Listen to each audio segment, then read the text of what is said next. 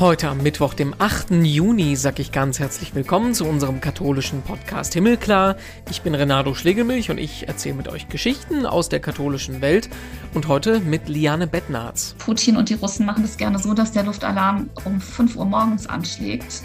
So, und wenn sie dann um 5 Uhr morgens in den Schutzraum müssen und da anderthalb Stunden sitzen, dann ist danach ist dann halb sieben, sieben, dann kann man sich auch nicht mehr hinlegen. Wir haben uns schon auf vielen Ebenen mit dem Krieg in der Ukraine auseinandergesetzt, politisch, theologisch, historisch. Jetzt wollen wir aber mal direkt, ganz ungefiltert wissen, wie sieht es denn eigentlich wirklich vor Ort aus in dem Land, wo seit über 100 Tagen Krieg herrscht, mitten in Europa. Die Publizistin und Juristin Liane Bettnerz war gerade zehn Tage im Land unterwegs, berichtet uns von Schutzbunkern und zertrümmerten Städten und von einer unglaublichen Resilienz der Menschen. Auf dem Rückweg in Krakau haben wir letzten Samstag mit ihr gesprochen. Seitdem gab es zum Beispiel neue Luftangriffe auf Kiew, von denen wir da noch nichts wussten, aber über all das werden wir gleich ganz ausführlich reden können. Vorher gucken wir noch auf die Schlagzeilen. Was hat sich getan in der katholischen Welt? Und da gucken wir als erstes nach Nigeria, wo bei einem Anschlag auf eine katholische Kirche an Pfingsten 50 Menschen getötet worden sind. Solche Meldungen sind leider nichts Neues, das hören wir immer wieder. Das hat viel mit Extremismus in dem Land zu tun, aber weniger tatsächlich mit der Religion, sagen Experten. Das ist ein Konflikt, wo die Religion eher vorgeschoben wird. Das Ganze ist jetzt im Süden des Landes passiert, der eigentlich als relativ sicher galt. Die Konflikte gab es eher im Norden und Experten sagen deshalb inzwischen, man kann sich eigentlich nirgendwo im Land mehr sicher sein, wenn man vor die Tür geht. Leider keine guten Nachrichten. Bessere gibt's aus Rom, wo jetzt nach über zwei Jahren Pandemie im Vatikan auch die letzten Corona-Regeln gefallen sind. Zum 1. Juni trat das in Kraft. Das gilt auch für die vatikanischen Museen. Die sind ja ein riesiger Besuchermagnet. Die Stadt soll auch ziemlich voll sein, wieder wie vor Corona, das sagen die Römer. Die einzige Ausnahme für die Regeln bildet im Moment die Schweizer Garde. Da müssen die Gardisten weiterhin für ihre Arbeit einen Impfnachweis erbringen. Und bevor wir gleich in die Ukraine schauen, sprechen wir auch darüber, dass sich auch Augsburgs Bischof Bertram Meyer, der ist quasi der Außenminister der Kirche in Deutschland, letzte Woche auf den Weg gemacht hat und dort sich das Land angesehen hat. Er spricht von großer Sprachlosigkeit und Trauer und auch darüber, dass das Gebet für die Toten eine große Rolle jetzt spielt.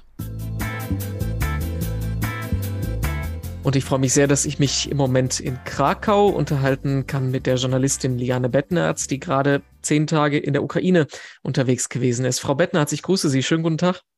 Ich grüße Sie auch. Einen schönen guten Tag. Sie haben ja jetzt im Prinzip alles das mit eigenen Augen gesehen, was wir in den letzten Monaten, in den etwa, letzten etwas über 100 Tagen immer nur durch die Schlagzeilen, durch die Bilder der Nachrichten mitbekommen haben. Ähm, Sie sind gerade rausgekommen aus der Ukraine. Das ist jetzt Ihre erste Station außerhalb des Landes. Mal so ganz allgemein gefragt, bevor wir in die ähm, Details einsteigen. Wie fühlen Sie sich? Was hat das mit Ihnen gemacht? Was, was geht in Ihrem Gefühlskorsett gerade so vor? Ja, das ähm, ist eine gute Frage. Das, das, das macht wirklich sehr viel mit einem. Ähm, ich bin irgendwie ähm, gedanklich und auch emotional immer noch da. Und jetzt mit ähm, einem Tag Abstand ähm, kommen, schießen mir ständig auch Bilder durch den Kopf. Also Dinge auch der, der Zerstörung, die ich gesehen habe. Ähm, andererseits ähm, bin ich zutiefst beeindruckt von der optimistischen Grundhaltung und auch ähm, ja, Tapferkeit der Ukrainer. Da können wir vielleicht auch noch drauf zu sprechen kommen. Mhm. Also ich bin, wenn man so will, ähm, sehr, sehr ergriffen, ist vielleicht das, das passende Wort. Ähm, und es begegnet mir natürlich hier in Polen auch. Also gestern Abend war hier am zentralen Marktplatz äh, in Krakau auch eine Demonstration von, von Ukrainern, äh, gemeinsam mit Polen auch ähm, und einer Dame aus Belarus auch für, für ihr Land. Und ähm, ja, es ist auf ganz persönlichem Level ist es irgendwie fast schon ungewohnt, jetzt äh, nicht jederzeit damit zu rechnen, dass Luftalarm ausgelöst wird und man sich dann überlegt, ob man an einen Schutzraum geht. Ähm, also ähm, ja, das ist schon, das sind Eindrücke, die, die einen nicht so einfach loslassen. Das ist keine normale Reise, die man beendet und das Leben geht normal weiter. Und trotzdem würde ich auch vermuten, dass ähm, in Polen das ganze Thema auch nochmal eine Nummer präsenter ist, als es hier bei uns in Deutschland ist, ne? Allein schon wegen der Geografie. Ja, definitiv. Und man muss ja sagen, also die, die Polen unterstützen die, die Ukraine absolut vorbildlich, sowohl auf humanitärem Level, also Polen hat über drei Millionen Flüchtlinge aufgenommen und Polen ist eben auch vorbildlich, was die, die Lieferung schwerer Waffen angeht. Die haben über 200 äh, T-Panzer, also Panzer sowjetischer Bauart an die Ukraine geliefert und auch sonstige äh, viele, viele Waffen. Und es gibt ja auch viele Bilder inzwischen äh, von Präsident Zelensky mit seinem polnischen äh, Präsidentskollegen Andrzej Duda. Also diese ukrainisch äh, ähm, polnische Freundschaft ist sehr ausgeprägt und bei dieser Demo gestern äh, zum Beispiel ähm, wurde explizit, äh, wurde auch wurde Deutschland und Frankreich erwähnt und die Dame aus Belarus, ich habe das zwar nicht verstanden, weil ich, mein, mein, die sprach Polnisch, aber mein Polnisch ist sozusagen eher ein bisschen rudimentär immer noch, ähm, aber es fielen zumindest die, die Namen Scholz und Macron und das sagt eigentlich schon alles. Hm. Lassen Sie uns mal auf Ihre Reise schauen. Wieso macht man das überhaupt? Der normale Mensch würde ja jetzt nicht auf die Idee kommen, einfach mal äh, in Urlaub in die Ukraine zu fahren und wahrscheinlich wäre es auch gar nicht so möglich, so einfach dahin zu kommen. Wie ist das organisatorisch? Ähm, was steckt dahinter? Wie ist das abgelaufen? Ja, es ist so, dass ich eigentlich schon seit 2014 vor Putin warne, immer wieder auch in, in Facebook-Postings ähm, in meinem Buch Die Angstprediger über Christen mit Rechtsdrei gibt es ein ganzes Kapitel über eben christlich, rechtschristliche Putin-Versteher.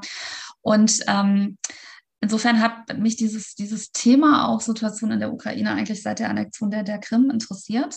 So, und dann kam äh, die Invasion, dann kam die große Zeitenwende-Rede von Scholz, die mich damals im positiven Sinne beeindruckt hat. Und ähm, dann passierte einfach sehr wenig ähm, wie man ja jetzt weiß. Also dann ging das, das Zaudern und Zögern los.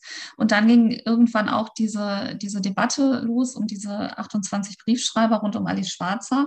Und ich habe mhm. das eigentlich mit, mit sehr großem Befremden gesehen und mich auch zunehmend darüber geärgert, wie man die Ukraine, die auf dem Weg äh, in den Westen ja ist, äh, wie man ein Land, das so barbarisch überfallen wird, derart im Stich lassen kann, besonders nach den Massakern von, von Butscha und Irpin. Das sind diese beiden Kiewer Vororte, die ja medial sehr, sehr präsent waren, weil dort so viel zerstört wurde. Und dann war es so, dass ähm, ein sehr guter Freund von mir, Andreas Jürgens, der hat ein Medienunternehmen, das heißt äh, Freedom Today und äh, hat sich gegründet tatsächlich als äh, vom Namen her auch als sozusagen Gegenmodell zu Russia Today. Und ähm, der ist schon seit zehn Jahren oft in der Ukraine und hat dann eben auch mit, mit seinem sehr großen liberal-libertären Netzwerk sehr früh ähm, auch sich um, um Hilfsgüter äh, gekümmert. Und ähm, dann sah ich Postings von ihm in der Ukraine. Ich sah ein Video, das er gemacht hat. Da war er in Butscha, kurz nachdem das passiert ist. Und da hatte ich dann zu ihm gesagt, also was ich immer ich machen kann, um dich zu unterstützen, in Form, dass ich diese Videos und Postings von dir teile, dann das mache ich sehr gerne. Da hatte ich aber noch nicht an die Reise gedacht. Und ähm, dann war das irgendwann so Mitte April eigentlich eine relativ spontane Entscheidung. Also zu dem Zeitpunkt war einfach mein Ärger über diese deutsche Debatte so groß und auch, ähm, es hat mich beschämt, dass, dass Deutschland das immer dieses nie wieder als Mantra so vor sich herträgt, irgendwie nicht bereit ist, der Ukraine wirklich zu helfen, stattdessen dann lieber irgendwie der, auf der Botschafter kritisiert wurde.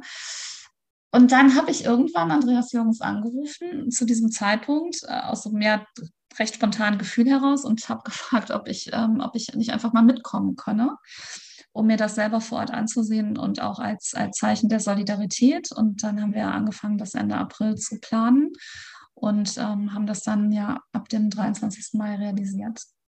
Kann man das denn so einfach? Also kann man einfach hinfahren oder gibt es da irgendwelche ähm, organisatorischen Probleme? Gehen überhaupt Flüge zum Beispiel? Nein, nein, also es gehen keine Flüge. Man kann mit dem Zug hinreisen, man kann aber auch, wir sind mit, mit, dem, mit dem Auto gefahren.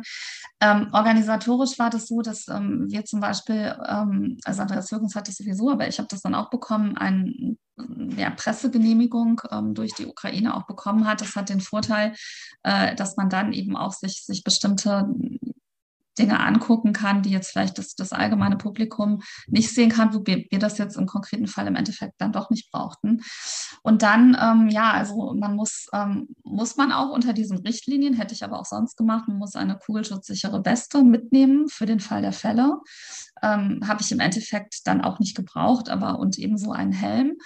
Ähm, aber im Großen und Ganzen war das jetzt ähm, bis auf diese Punkte auch nicht, nicht, nicht aufwendiger als, als eine andere Reise zu planen, außer dass man sich natürlich sehr intensiv vorbereitet und mit dem Land beschäftigt. Ähm, ähm, ja, so, so funktioniert das. Hat man da Angst? Ja und nein. Also ich habe schon vor Abreise immer wieder Momente gehabt, in denen ich dachte, bist du wahnsinnig. Ähm, und ähm, dann habe ich aber das dann irgendwie auch, ähm, das ging dann auch wieder vorüber. Und man muss aber dazu sagen, dass jetzt unsere Reiseroute so war, dass, dass gerade Lemberg und, und Kiew sind nicht sicher sicher, das ist kein Ort in der Ukraine, aber dort finden halt im Moment keine Kämpfe statt.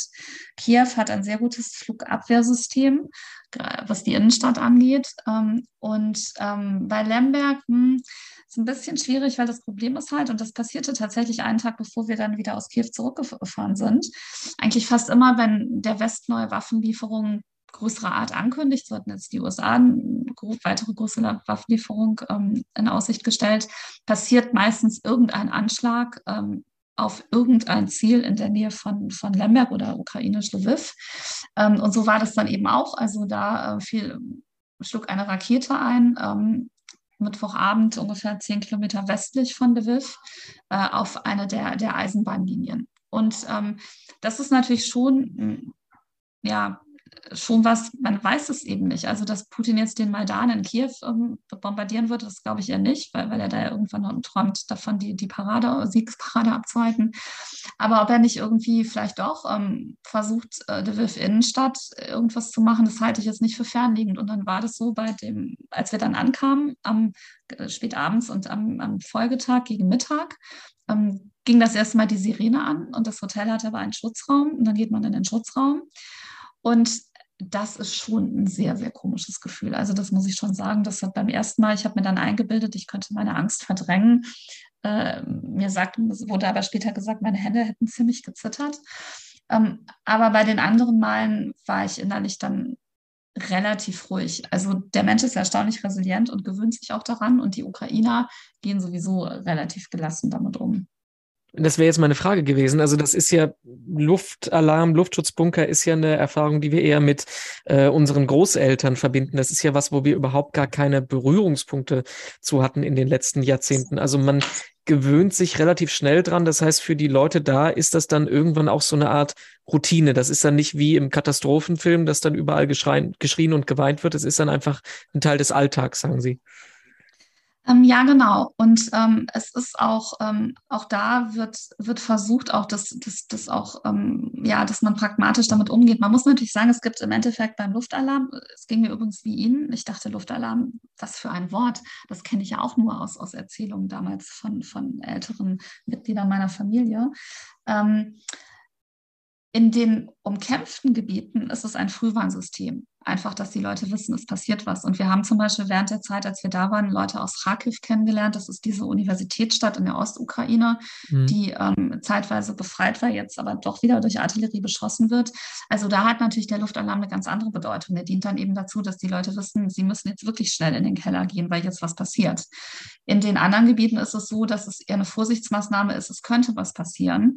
Ähm, also ist insofern natürlich die Angst da etwas weniger ausgeprägt. In Kiew ist es so, ähm, weil dieses äh, Flugabwehrsystem über Kiew Stadt ähm, als wirklich sehr, sehr sicher gilt, dass eigentlich der Luftalarm ignoriert wird. Also äh, da passiert nichts. Die Leute machen, sind weiter auf, auf der Straße und, ähm, und ähm, dann wird irgendwann Entwarnung gegeben. Also das, das war ganz interessant zu sehen in dieser Zeit. Das sagt mir auch um, die, die Ukraine, also dass das in Kiew das eigentlich so gut wie jeder ignoriert. In Lviv war das ganz anders. Also da war es so, dass ähm, wenn die Sirene anging, ähm, also die Stadt, also die Ukrainer haben wirklich eine unglaubliche Resilienz. Das heißt, die Restaurants, die Außenbereiche sind voll. Es gibt einen wunderschönen Park direkt vor der Oper, da flanieren Leute, da sitzen dann gerade so am frühen oder spätnachmittag, frühabend sitzen fast wie in Italien oder Frankreich sitzen dann Grüppchen von älteren Männern auf Bänken und spielen Schach und oder Mühle. Ähm, man sieht die Jungs Skateboard fahren, also da pulsiert wirklich das Leben. Also wenn man es nicht wüsste, dass Krieg ist und nicht die Soldaten ab und an patrouillieren sieht, würde man denken, in Lviv ist eine ganz normale, schöne, lebendige Stadt. Aber sobald die Sirene angeht, äh, ist wirklich innerhalb von ganz, ganz kurzer Zeit ist die Stadt leer. Also das sieht man, die, die Leute gehen sofort, ähm, versuchen halt, es gibt ja überall, die Häuser sind ja unterkellert, also selbst wenn man jetzt flaniert oder einkaufen geht, findet man halt schnell einen Schutzraum. Im Zweifel geht man einfach Leuten nach, die gerade runtergehen. Und dann ist das, leert sich das sehr, sehr schnell. Ähm, sie versuchen pragmatisch auch insofern damit umzugehen, es gibt eine Warn-App. Also es gibt eine App, die stellt man ein auf äh, das, äh, den Oblast, das ist Art, wie bei uns die Bundesländer und den Bezirk konkret, in dem man gerade ist. Und dann geht meistens die App sogar ein paar Sekunden vorher vor der lauten Sirene draußen an, sodass man gewarnt ist. Ähm, und ähm, aber für die Ukrainer ist es im Grunde jetzt ähm, in Lviv Routine. Allerdings auch dann wiederum nicht ganz. Also man sieht schon, wenn, wenn die Sirene angeht, dass das, das, also gerade für Kinder ist das, das, das sieht man einfach auch, dass, dass Kinder sich erschrecken. Und es terrorisiert natürlich. Es ist ja trotzdem etwas, was den Tagesablauf unterbricht. Man wird, wie gesagt, pragmatisch. Ich habe dann irgendwann auch dran gedacht, okay, du musst unbedingt dein Ladekabel mit runternehmen in den Keller. Da waren Steckdosen, falls, falls man da wieder zwei Stunden sitzt und dann ist, ist der Akku vielleicht leer vom Handy, wenn man Empfang hat. Ähm, irgendwann habe ich angefangen, meinen Laptop mit runterzunehmen oder ein Buch. Dann meistens spricht man dann doch mit Leuten unter, aber man plant so ein bisschen. Dennoch ist es natürlich so, es unterbricht den regulären Ablauf. Und was besonders perfide ist, ähm, äh, Putin und die Russen machen das gerne so, dass der Luftalarm um 5 Uhr morgens anschlägt. So, und wenn sie dann um 5 Uhr morgens in den Schutzraum müssen und da anderthalb Stunden sitzen, dann ist danach ist dann halb sieben, sieben, dann kann man sich auch nicht mehr hinlegen und dann hat man praktisch einen übermüdeten, geräderten Tag vor sich. Das war jetzt für mich nicht so schlimm, aber für die Leute, die da regulär arbeiten, ist es natürlich nicht schön. Sind das denn ähm, normale Kelleranlagen? Also wo, wo kommen die Schutzräume überhaupt her? Das ist ja eine Diskussion, die bei uns in Deutschland jetzt auch geführt wird. In Israel wissen wir, dass da sind es ja teilweise ähm, stärker ausgebaute Bushaltestellen und sowas, die dann genutzt werden. Also wo geht man dann hin in so einer Situation? Ähm, also es kommt drauf an. Es gibt, ähm, es gibt das erste Hotel, bei dem ich in Kiew war, die hatten keinen Schutzraum. Das lag daran, dass das Hotel, was, was ich eigentlich buchen wollte, war, war ausgebucht. Und, äh, und dann mussten wir einfach sehen, was, was, was in der Nähe auch, auch unsere Freunde da oder der Freund von Andreas Jürgens da war. Und äh, das hatte keinen Schutzraum. Und die haben mir gesagt, ich müsste im Prinzip, äh, wenn dann, zur nächsten U-Bahn-Station laufen. Und ähm, äh, da gab es dann tatsächlich Luftalarm äh, in der, in der ersten Nacht gegen, gegen frühmorgens. Und dann bin ich einfach, dann bin ich tatsächlich auch in dem Zimmer geblieben, weil ja alle sagten, Kiew ist es sicher und habe ein bisschen Angst gehabt beim ersten Mal nicht im Schutzraum. Äh, in Lviv war das so, dass äh, in unserem Hotel in Lviv, da wurde einfach der, die hatten einen Spa-Bereich und der wurde umgebaut zum, oder genutzt dann eigentlich, umgebaut nicht, aber da waren dann Stühle, äh, Stühle und ähm, bei meinem Apartment-Hotel in Kiew war es eigentlich im Prinzip der ganz normale Keller, also wo, wo einfach äh, Matratzen zum Beispiel lagerten. Ähm, da, der wurde eben als, als Keller genutzt. Oder ich war mal in einem Restaurant, da wurde dann auch gesagt, man soll die Treppe runtergehen. Ich bin dann aber schnell noch gegenüber ins Hotel gelaufen. Ja, also im Prinzip eigentlich alles, was, was da ist, was, was irgendwie unterirdisch ist. Erstaunlich, wie schnell sowas ähm, zum Teil des Alltags wird. Ähm, mhm. Äh, das ist ja alles jetzt so eine ähm, theoretische Seite des Ganzen. Das ist was, was wäre in dem Fall, das angegriffen wird. Sie haben aber auch äh, die Städte Bucha und Irpin ähm, in der Nähe von Kiew besucht, die ja wirklich zum Symbolbild für diese Grausamkeit, für diese Zerstörung in der Ukraine geworden sind. Beschreiben Sie doch einfach erstmal bildlich, wenn man da hinkommt. Was, was sieht man da? Was erlebt man da? Also wir sind ähm, von Kiew aus über Gostomel das wird oft hier in Deutschland Hostomel geschrieben. Das ist dieser Ordner, wo auch der Flughafen ist. Ähm, aber die Ukrainer sagen Gostomel. Und wenn man da durchfährt, dann, dann sieht man schon die zerstörten Häuser. Und man sieht praktisch, dass zum Beispiel obere Teile von Gebäuden fehlen oder man sieht, sieht, sieht Supermärkte, die weg sind. Man sieht auch Tankstellen, da ist einfach nichts mehr von über. Und wir sind dann tatsächlich diese Straße lang gefahren ähm, auf der auch diese, diese Panzerkolonne stand, ähm, die dann von den Ukrainern, aber, aber jedenfalls die vorderen Panzer zerschossen wurden, sodass sie nicht mhm. weiterkamen. Und dann sind wir nach Irpin gefahren und in Irpin haben wir mehrfach angehalten und sind ausgestiegen und ähm, haben Halt gemacht. Ähm, also muss ich vorstellen, das macht es auch so surreal. Annalena Baerbock hat über Butcher gesagt, das ist wie Potsdam und ähm, das, das gilt für Irpin eigentlich fast noch mehr. Also Irpin ist wirklich ein gehobener Vorort. Und ähm, das, das ist so, als würde jetzt eben in irgendeinem netten Fort äh, einer, einer ganz normalen Großstadt ähm, fahren plötzlich Panzer. Und, ähm, und es gibt dort ähm, eine staatliche ähm, Universität für das Steuerwesen, sehr, sehr elegantes Gebäude. Das ist komplett zerstört. Also da sieht man einfach nur noch, dass die Fassade steht noch, aber die, die Fenster sind raus, es ist alles schwarz verkohlt. Ähm, und ähm, da ähm, trafen wir dann jemanden, der, der zu dieser Uni gehörte und der rief, äh, rief dann einen der Direktoren an, der kam dann 20 Minuten später, den haben wir auch interviewt. Und das zeigt so irgendwie, wie, das hat mich so getroffen, wie der Krieg plötzlich so da sein kann. Also er erzählte die Schüler oder Studenten vielmehr das Hassen beim Unterricht, als das anfing. Mhm. Und, ähm, und dann kamen plötzlich die Russen und sie haben es halt gerade noch so eben geschafft, äh, in den Keller zu gehen oder wegzulaufen. Also ist Gott sei Dank keiner zu Schaden gekommen. Und ähm, links von dieser, dieser Universität ähm, stehen ganz normale Einfamilienhäuser also das muss man sich wirklich so vorstellen. Das macht mich auch so traurig, sowas zu sehen. Also man kann einfach sehen, das Wanderhäuser, da haben einfach Leute ihre, ihre Ersparnisse auch drin und alles sich nett gemacht mit Vorgärten. Und das sind, das sind Ruinen. Da, das muss man abreißen. Also da ist im Prinzip nichts mehr von da. Und äh, eine brutale Zerstörung. Und wenn man dann weiterfährt an, an anderen Häusern vorbei, sieht man auch, wie, wie wahllos da zum Teil einfach losgeballert wurde. Also das, das, das sind ja keine strategischen Ziele von, von Russen gewesen, ähm, dass man einfach Einfamilienhäuser beschießt. Ähm, und noch vorher praktisch, wenn man nach Irpin reinfährt, ähm, war es links ein großer Parkplatz. Da haben die Ukrainer die zerschossenen oder auch zerbombten Autos hingestellt. Und dann sieht man eben Fahrzeuge, da sieht man praktisch nur noch die Karosserie, die ist aber eben, weil, das, weil die zerbombt sind, sind die praktisch so der fast rostfarben. Das sind, sind die einen Autos und die anderen Autos, das sind, das sind Autos, ähm, die durch Maschinengewehre zerschossen wurden. Also da sehen Sie die ganzen Löcher, sehen das zerbeute Blech und alles. Und das Schlimme ist, da waren natürlich Menschen drin. Also sich das vorzustellen, dass da einfach ganz normale Leute in ihren Vororten gerade im Auto unterwegs sind und dann kommt plötzlich ein Panzer und schießt wie wahnsinnig mit ähm, auf das Auto oder, oder die oder die Russen, die Russen, die da Soldaten, die dann mit MGs auf dem Panzer sitzen. Also es ist, es ist unvorstellbar und ähm, es geht mir immer noch so, dass ich das eigentlich kann das kaum fassen. Gleichzeitig ist es aber so, dass die Ukrainer extrem tapfer sind und ähm, ich habe auch Bilder gesehen vom Zustand vor vier Wochen. Die räumen auf. Also das heißt, ähm, da ist jetzt äh, das meiste von den, von der, auf den Straßen äh, liegt jetzt nichts mehr rum. Es sind auch schon wieder äh, kleine Geschäfte, die man da sieht. Ein Imbiss zum Beispiel direkt neben diesen zerstörten Häusern ist ein kleiner Imbiss wieder auf. Ähm, und in eines, das hat mich besonders berührt, in einem dieser wirklich nicht mehr bewohnbaren Einfamilienhäuser haben sie dann ganz demonstrativ trotzig die ukrainische Flagge aufgehängt und Blumenkübel mit frischen Blumen.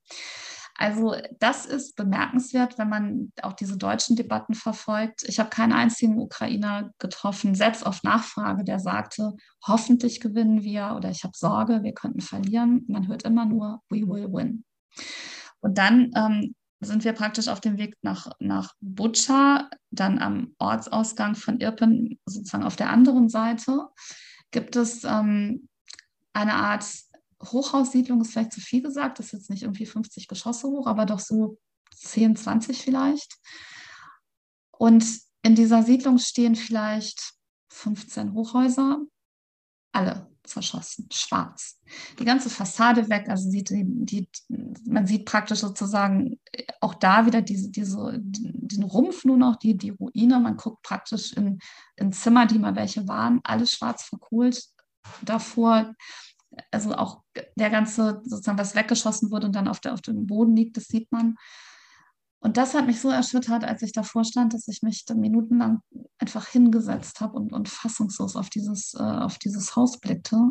Ähm, also das war sozusagen das Haus, das mir dann direkt vor mir war. Man sah durch die anderen drumherum.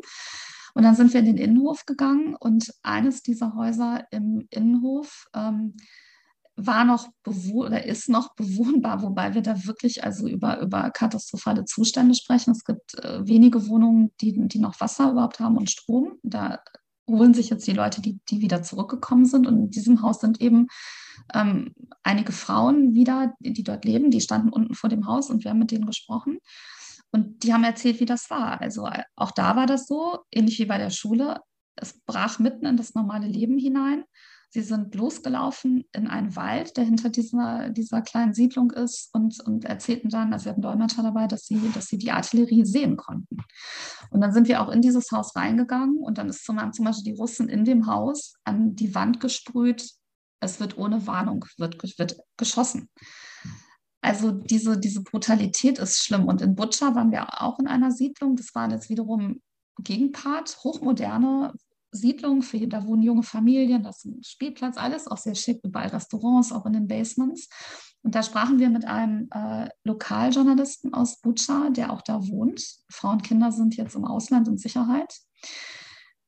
Und der hat gesehen, wie die Russen Leute aus dieser Siedlung erschossen haben und hat uns gesagt, das war ja, man konnte den Russen ansehen, dass sie Spaß am Töten hatten. Und er hat dann weiter erzählt, er hat, als dann die, die Leichen praktisch in, in den Straßen lagen und speziell jetzt, jetzt da auch, ähm, der hat da eben Leute gesehen, die er kannte. Er hat praktisch seine Freunde, Bekannte, Nachbarn tot auf der Straße liegen sehen. Da kann man eigentlich gar nichts, da fehlen einem wahrscheinlich die Worte, wenn man das so hört. Ähm, die Mentalität der Menschen haben Sie ja gerade angesprochen, auch ähm, diese Resilienz, dass, dass, dass man da überhaupt noch die Kraft hat, weiterzumachen. Ähm, was, was, wie würden Sie das beschreiben, diese, diese, diese Mentalität? Weil Sie sagen ja, es ist, die Leute sind sich zu 100 Prozent sicher, wir werden das Ganze gewinnen. Ich könnte mir eigentlich vorstellen, wenn man sowas durchmacht, dass man eigentlich nur noch in der Ecke sitzen und weinen will, wahrscheinlich. Nein, gar nicht. Also das Gegenteil ist der Fall. Und das, ähm, und das Interessante ist, ich muss wirklich sagen, also diese, diese Mentalität hat mich zutiefst in ihren Bann gezogen. Denn es ist noch nicht mal, man könnte jetzt denken, es ist so hasserfüllt, finster und irgendwie wir werden die besiegen oder irgendwie so, sondern es ist sehr vernünftig, ruhig. Ähm, wir werden gewinnen. Wir, ähm, wir verabscheuen alles das, wofür diese Russen stehen. Also das ist auch so, das haben ja viele gesagt, also dass der Westen oft denkt, das seien slawische Brüdervölker, das stimmt nicht. Also die Ukrainer haben durch die Geschichte hindurch so viel schlechte Erfahrungen mit Russen gemacht, dass sie, dass sie mit, mit Russen einfach äh, nichts gemein haben und, und auch sagen, also diese russische Mentalität, das liest man ja auch viel im Westen, das haben sie mir aber auch bestätigt, ähm, einfach diese Nichtachtung des menschlichen Lebens, das ist ihnen zutiefst fremd.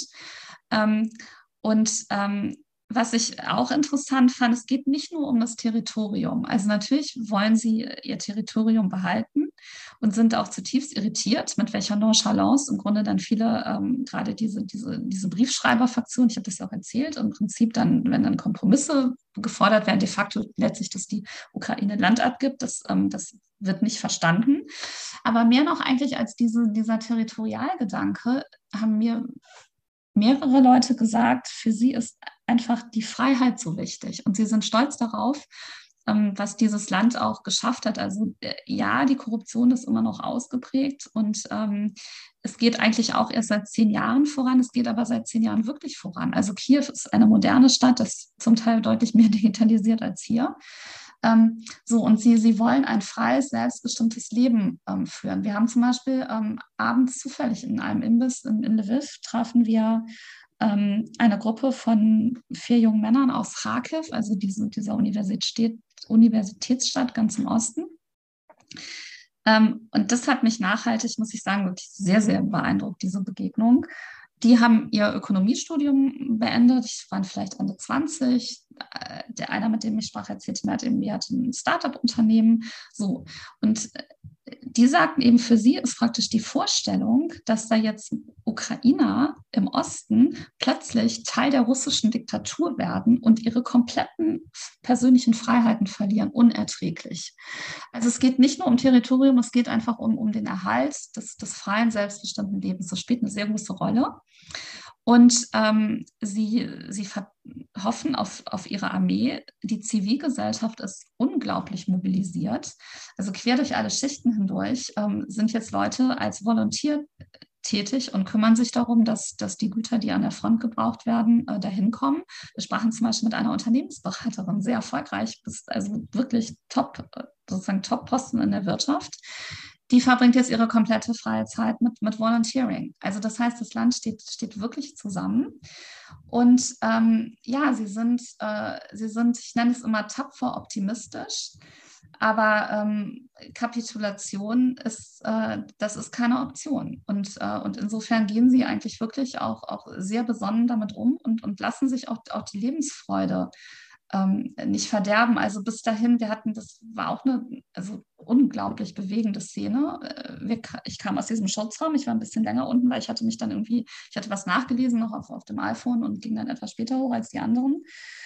Komm in die Lobby, ein Riesenauflauf. Ähm, Andreas Jürgens sagt zu mir, du glaubst es nicht, die, ESC-Gewinner sind hier. Also Kalisch Orchester saßen drei Bandmitglieder auf der Couch, unter anderem der Sänger mit dem pinken Hut. Und dann war Selfie-Time. Und dann haben die sozusagen zu Musik vom Band auch so ein bisschen da gehiphoppt und diesen Stefania-Song äh, gesungen. Und die Stimmung war ausgelassen. Also ähm, Party praktisch direkt nach dem Luftalarm. Und das beschreibt eigentlich ganz gut die, die, diese Mentalität. Ähm, und sie sind äh, sie, sie wollen einfach nicht Russland werden. Also sie nennen die Russen zum Beispiel Raschisti, das ist eine Mischung aus, aus ähm, Rass, also praktisch aus Russian, das, da kommt das R und, äh, und dann Faschisten, deswegen Raschisten. Und man geht einfach ähm, also dieser Widerstandsgeist, das ist unglaublich. Also zum Beispiel einer der beliebtesten Songs der, der Ukraine heißt Bayraktar. Das ist so ein, das ist eine slawische Melodie, die man komponiert. Äh, dieses Lied feiert die türkische ähm, Kampfdrohne Bayraktar. Und es gibt inzwischen unzählige Versionen. Es gibt eine Punk-Version, es gibt House-Remixe. Und äh, es gibt auch eine, dann haben Soldaten das eingespielt und, und, und freuen sich dann halt auch über die, die, die Sachen, die sie zerschossen haben. Also es ist so ein, ja, so, so ein Spirit. Ähm, wir lassen uns hier nicht von Putin all das, was wir aufgebaut haben, einfach wegnehmen. Das ist es so im Grunde. Ich glaube, man muss auch so ein bisschen den ähm, historischen Kontext betrachten, der uns hier vielleicht nicht so ganz bewusst ist manchmal, dass man halt Jahrzehnte über Jahrzehnte ähm, unter der russischen Führung in der Sowjetunion da gelebt hat und sich einmal davon hat freikämpfen können. Ähm, aber mal in die andere Richtung geblickt. Äh, was denken die Menschen? Was haben sie gehört, was denn tatsächlich jetzt den Blick auf Deutschland angeht? So viel und intensiv wir ja über Waffenlieferungen diskutieren, wo dann am Ende dann doch äh, wenig bei rumkommt und auf der anderen Seite gesagt wird, ja, die Ukraine ist uns aber trotzdem sehr dankbar für unsere Unterstützung. Was sagen denn die Menschen da vor Ort ähm, da tatsächlich drüber? Ja, auch da muss man sagen, ähm, sind sie erstaunlich differenziert. Also es ist nicht so, dass, ähm, und ich habe übrigens gestern hier in, bei der Demo ähm, in, in, Krakau auch noch mit einer Ukrainerin besprochen und die sagte auch dasselbe. Also sie sind schon, sie sind enttäuscht von Deutschland, dass so wenig kommt ähm, an Waffenlieferungen. Vor allem ist es aber so, dass sie es nicht verstehen und immer fragen, warum. Gleichzeitig aber immer auch betonen, dass, äh, dass viele, viele Deutsche äh, sehr viel humanitäre Hilfe machen. Also obwohl sie ähm, es nicht verstehen, dass es mit den Waffen so schlecht läuft und enttäuscht sind und auch zum Teil natürlich verärgert, ähm, betonen sie aber trotzdem, was auch noch was, was auf private Initiative von Deutschen Gutes ähm, kommt. Und das hat mich auch beeindruckt. Und eigentlich sind sie ähm, sie bitten und sie sind wahnsinnig dankbar. Also alleine, wenn man da hinreist und, und, und Interesse an dem Land zeigt, bedanken sie sich, bedanken sich für Social Media Postings, dass man die Aufmerksamkeit stärker darauf lenkt und, und sagen so, bitte, bitte, bitte, ähm, bitte zeigt das und, und das verstanden wird, was hier passiert. Also auch da eine wahnsinnig für mich sehr, sehr, sehr harte, schwierige Szene, wenn man so will. Wir waren auf dem, auf dem Friedhof von Irpin und da sind die Toten von Irpin und Butcher begraben. In, Im Prinzip ist es ein Sandfeld und ähm, dann hat man aber versucht, man, also die haben praktisch die Toten, die sie auf der Straße gefunden haben, auf dieses Sandfeld hinter dem Friedhof gebracht und dann aufgeschüttet. Und in der Ukraine spielen Blumen eine sehr große Rolle. Also das heißt, man hat dann praktisch für jedes Grab noch, dann doch noch irgendwie versucht, möglichst opulenten Blumenschmuck zu finden. Das sind Kreuze, die Ukrainer, das macht das auch nochmal besonders ja, es tut einfach weh, das zu sehen. Also ähm, auf, auf Grabsteinen sind Fotos angebracht der Toten. Jetzt nicht nur dieser Toten, generell. Und dann sieht man praktisch die, die Gesichter auch noch.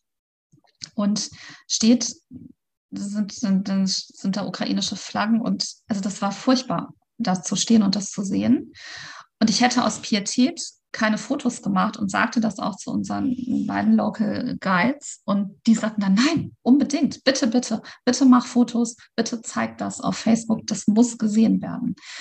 Also auch da ähm, ist es so, dass sie, ähm, das, das nimmt ist natürlich auch furchtbar für sie, aber sie, sie wollen einfach, dass, dass es verstanden wird, was hier passiert. So, und wenn man dann erzählt, von dieser Briefschreiberdebatte zum Beispiel von, von Alice Schwarzer, dass es sogar so weit geht, dass der da, da drin im Prinzip behauptet wird, es sei nicht nur die Entscheidung der Ukraine, äh, wie man jetzt mit der Situation umgeht. Also das, das verletzt sie wirklich sehr. Also es, mir zum Beispiel jemand, der war wirklich sauer und sagte dann so dann, also wenn Deutschland Deutsche meinen, man sollte Territorium abgeben, dann sollen sie doch eben was von ihrem eigenen abgeben. Wie kann man denn irgendwas für mhm. eine Anmaßung, uns hier zu sagen, äh, dass, dass wir Teile unseres, unseres Landes aufgeben sollen? Aber sie sind eigentlich, mhm. ähm, wie gesagt, sie, sie verstehen das nicht ähm, und auch mit den Waffen nicht. Ich verstehe es ja auch nicht, warum es so schlecht geht. Und es war mir immer ein besonderes Anliegen, auch darauf hinzuweisen, also dass, dass mich das eben auch ärgert und, und sozusagen meine Solidarität ähm, äh, klar zu äußern und dass ich mir wünschen würde, dass Deutschland mehr schwere Waffen liefert.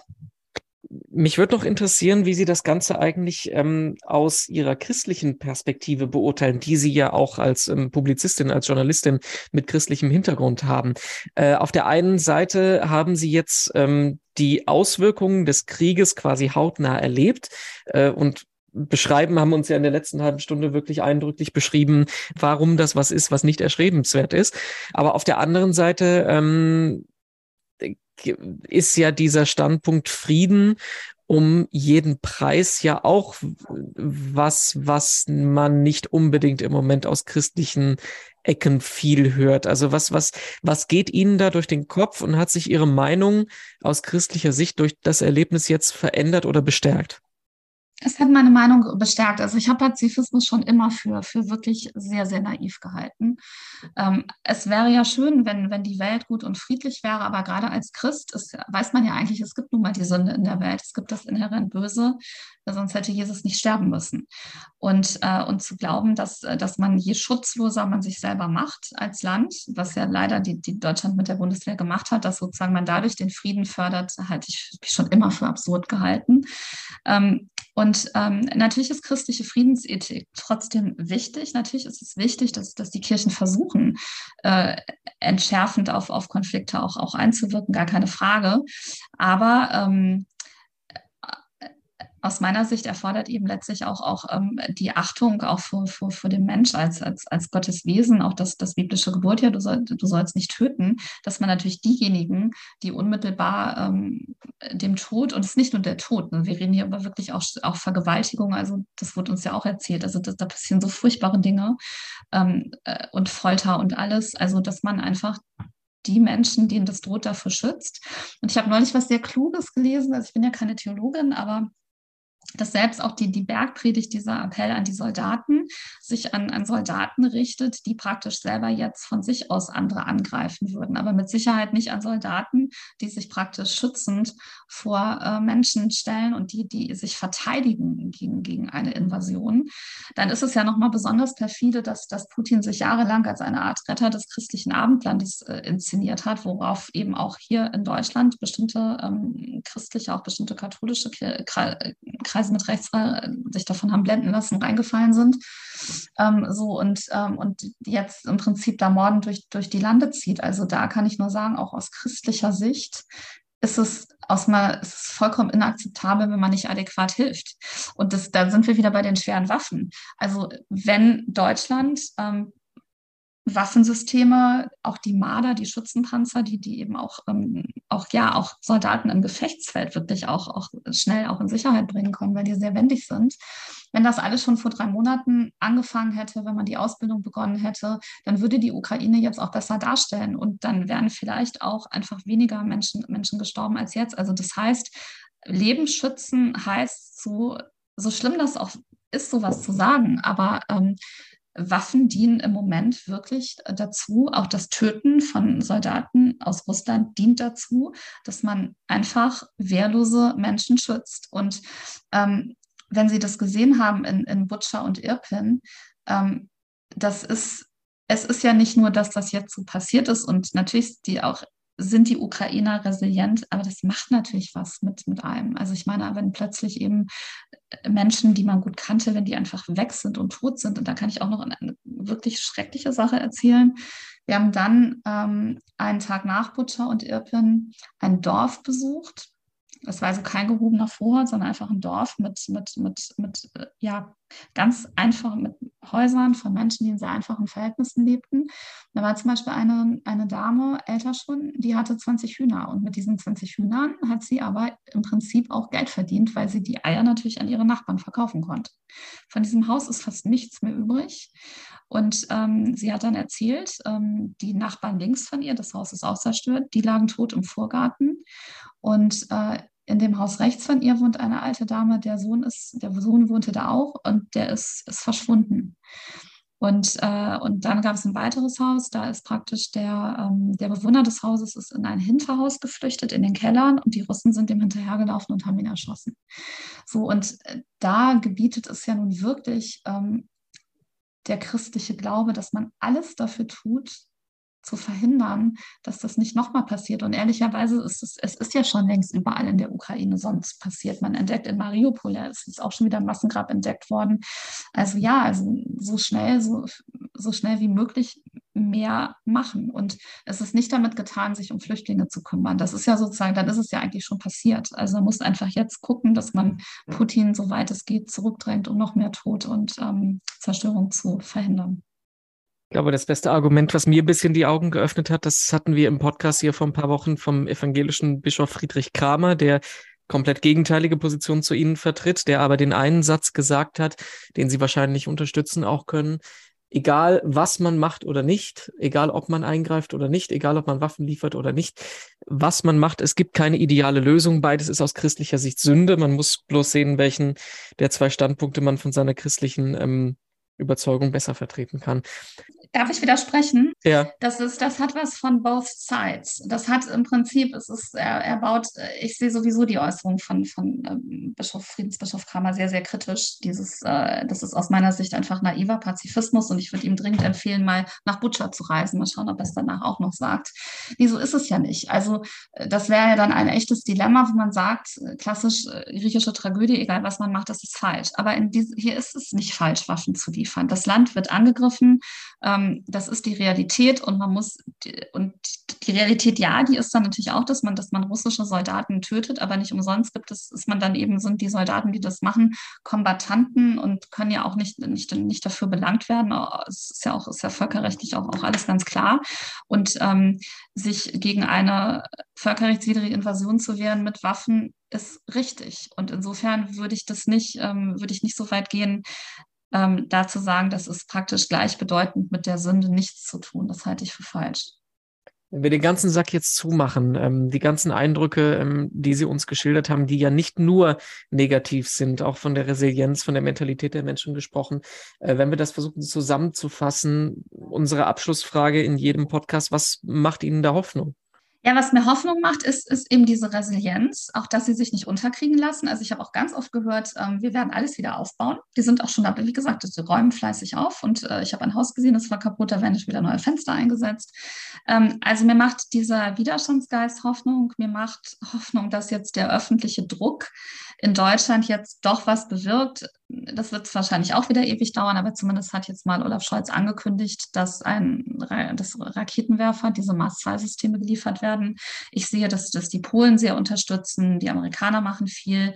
Ich habe die Hoffnung, ähm, dass sich doch die russische Armee, ähm, die ja auch wirklich, die Moral ist nicht gut, doch ähm, sehr aufreibt. Und ich habe eigentlich die Hoffnung, dass es gelingen kann, Putin so weit zu schwächen, dass es dann tatsächlich auch ein, ähm, dass man dann verhandeln kann. Also man kann im Moment mit ihm einfach nicht, nicht das glaube ich nicht, dass äh, solange er im Prinzip jetzt auch da diese beiden Oblaste, also Donetsk und Luhansk hat, der wahrscheinlich schon fühlt sich dann doch noch zu stark. Also es muss im Grunde, glaube ich, schon, das planen die Ukrainer ja auch nach allem, was man liest, eine Gegenoffensive geben. Er muss entscheidend geschwächt werden. Ich halte es aber nicht für ausgeschlossen. Und das sozusagen, um den Sack zuzumachen, das sagen ja auch diverse Militärexperten. Also ich lese ja viele Analysen und so. Und ähm, also es ist nicht ausgeschlossen, dass das gelingen kann. Und ähm, das ist meine Hoffnung. Darauf setzen die Ukrainer und nachdem ich diesen Spirit da jetzt auch erlebt habe, traue ich denen das, das auch zu. Ja, soweit unser Interview mit Liane Bettnarz. Ganz herzlichen Dank dafür. Mehr dazu zum Nachlesen gibt es auf domradio.de und auf katholisch.de und auf unserer Homepage himmelklar.de gibt es 150 weitere Podcast-Folgen zum Anhören. Da gibt es auch einiges über die Ukraine. Besonders empfehlen will ich Folge 144. Das ist das gerade schon angesprochene Interview mit dem evangelischen Friedensbischof Friedrich Kramer. Da hört ihr noch eine andere Position. Und noch mehr von uns gibt es dann nächste Woche wieder. Dann sprechen wir hier mit einer, Achtung, Generalvikarin. Anja Goller ist das und die erklärt uns einiges zur altkatholischen Kirche. Bis dahin sage ich danke fürs Zuhören. Ich bin Renato Schlegelmilch und wünsche eine gute Woche.